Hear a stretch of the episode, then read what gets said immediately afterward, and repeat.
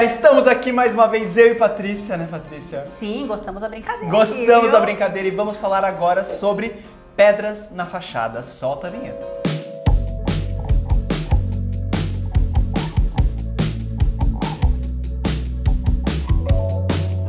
A gente falou muito no último vídeo sobre pedras, exploramos bastante, várias opções, né? Aquele vento no nosso Nossa, cabelo. Aquele tempo maravilhoso, mas assim é pra ver que tá natural mesmo. né? Exatamente. E para vocês saberem que hoje a gente vai focar na aplicação das pedras na fachada. É claro que vai ser inevitável da gente falar sobre minha casa mais uma vez, porque foi a rainha das pedras que Obrigada, forneceu. gente. E foi o melhor exemplo de, de- É o melhor exemplo do que nós vamos falar agora, que é ah, o uso de pedras decorativas, né? As pedras mais brutas e de mão de obra, que a gente estava conversando sobre isso, né, Caio? Exatamente, eu ia complementar com isso, mas apesar de falar de novo sobre minha casa, vamos explorar um pouco mais a instalação. Então, existem no mercado algumas pedras que estão muito populares para fachada, que muitos clientes chegam pra gente já gostando daquela pedra específica, falando que é aquela. Por exemplo, a gente tem a pedra que foi usada na minha casa, que é a pedra madeira, né? Quais outras Sim. pedras são mais populares? Mas assim, lembrando que a- na sua casa não foi o corte mais Exato. popular da pedra. Exato. Né? É, ele usou um corte diferenciado que foi a pedra madeira em filetes, Filetão. né? O filetão da É. pedra madeira. Então, assim, ele não é, é, de uso tradicional, não é um uso tão convencional, que as pessoas ainda é, não, não abriram um pouco a mente para o uso desse filete com medo da, da mão de obra. Na minha casa, então, a gente usou o filetão de pedra madeira. A pedra madeira, por sua vez, é uma pedra muito comum para fachada e aquilo que eu já comentei anteriormente, né? Tudo depende do como utilizar. Se a gente faz, como eu fiz na minha casa, que ela é uma pedra filetão um pouco mais bruta, um pouco mais rústica, a gente vai ter a instalação como a chave do processo para ficar bonito. Como pedras comuns, a gente também tem a moledo, né, que todo mundo conhece. Isso. Ela geralmente é um pouco mais redonda, né? Esse tipo de pedra que nós estamos falando, a pedra madeira, né, no formato mais tradicional, que a gente fala aberta, e o moledo, elas são pedras que precisam de uma lapidação. A pessoa, o profissional que vai fazer o assentamento desse material, ele precisa ter a noção para abrir a pedra nos veios corretos, da forma correta, e ele ali na hora que acaba vendo a paginação que vai caber é, essas pedras irregulares ali na aplicação na, na parede, onde vai ser usada. Então, quando a gente fala de pedras na fachada, a gente precisa pensar muito na mão de obra, porque é quase como um trabalho artesanal, né? Ele vai ali ser um artista que vai montar aquela parede é, de uma forma harmônica, de uma forma que fique interessante e de acordo com aquilo que a gente, do nosso lado da arquitetura, pensa em projeto. Sim, e tem a questão da junta, né? Essas pedras que nós estamos falando, é, isso a gente está falando das pedras mais rústicas, tá, gente? Que é o moledo e a pedra madeira.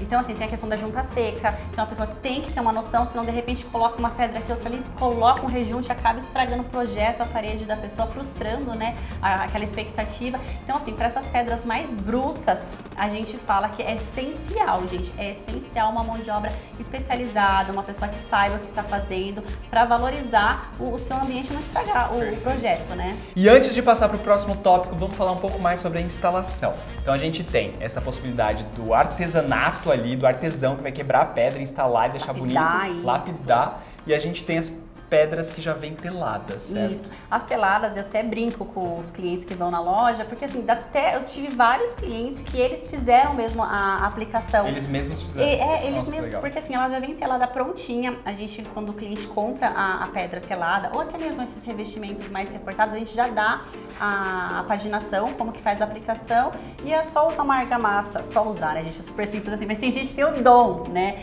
É, uma C3 ali pra área externa, vai lá na, na, na casa, aplica o teladinho, ó, fica incrível. Pra lavabo É. também, áreas pequenas. Então, assim, a gente já teve várias experiências de próprios clientes que fizeram essa instalação das placas teladas, gente, que ela já vem prontinha, tamanho 30 por 30, que é só chegar e colocar. Uma dúvida, a placa, a pedra que vem na placa telada para fachada, tudo bem também usar? Tudo bem Ela também. não vai soltar, nem nada Não, disso. não vai soltar porque ela é colada numa fibra de vidro, tem todo um preparo nosso também. E assim, o que faz a pedra não, não, não soltar é a, a mão de obra, né? Tem o conhecimento que ela tem que fazer um trabalho na parede antes e ela tem que usar uma massa específica, né? Por isso que a gente acaba comentando aqui da C3 para a externa, que é a que mais utilizada. Então, assim, o uso do tipo da massa é essencial também. Então, tem que ter esse Legal. conhecimento também. Quando a gente pensa então nas pedras, outra coisa que a gente precisa olhar é a questão da durabilidade, né, e dos benefícios. Sim. E pensando em pedras na fachada, quais são os benefícios?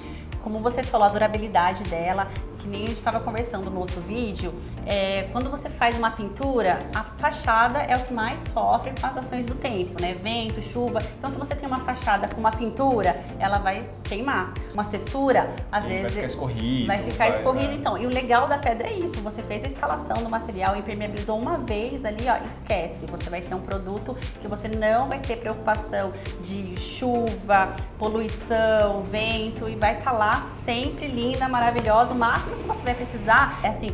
De 3 a 4 a 5 anos para fazendo uma limpeza e uma, reaplica, uma reaplicação da, do impermeabilizante. Mas isso também vai muito da, da região, né? Legal. Assim, do, do ano. Ah, choveu muito, não choveu menos. Mas assim, Região de serra, não é isso, não é algo que você vai ter uma manutenção anual ou de, de dois em dois anos. Eu falo com toda certeza, é de três anos pra cima, gente. Quando a gente pensa na composição de fachadas com pedra no escritório, eu sempre, na minha cabeça, me vem que a pedra ela, ela é um material que oferece muito peso, né, muita robustez. Então eu costumo usar é, como uma ideia de base.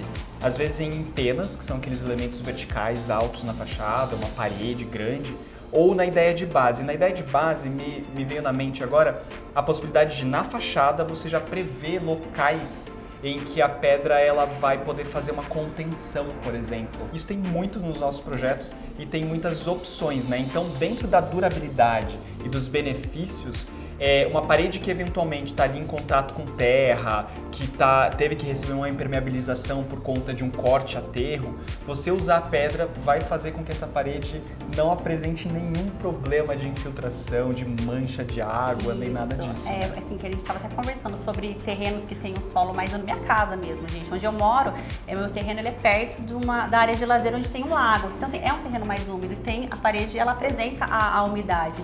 Então, quando você faz a aplicação de pedras nesses ambientes que passam por, por essa questão da, da umidade, o que acontece? A pedra, por ela ter poros, as mais porosas principalmente, elas absorvem essa umidade na parede, né? E ela acaba expelindo pelos poros dela. Então isso também não de, e a pedra impermeabilizada não deixa ela embolorar e você não tem que ficar fazendo a reaplicação da pintura, né? Daqueles ambientes mais úmidos que Faz bolha, né? bolhas na pintura, bolhas, é. né? Na, na pintura. Então é isso. Então a pedra, ela ajuda você evitar esse tipo de problema. me vem na cabeça também a possibilidade de usar ela no piso. Tem muita gente que Sim. pensa às vezes para o caminho da entrada, né, na porta, você pode usar a pedra mais pareada em cima, né, mais lisa em cima, mas com recortes mais orgânicos, enfim.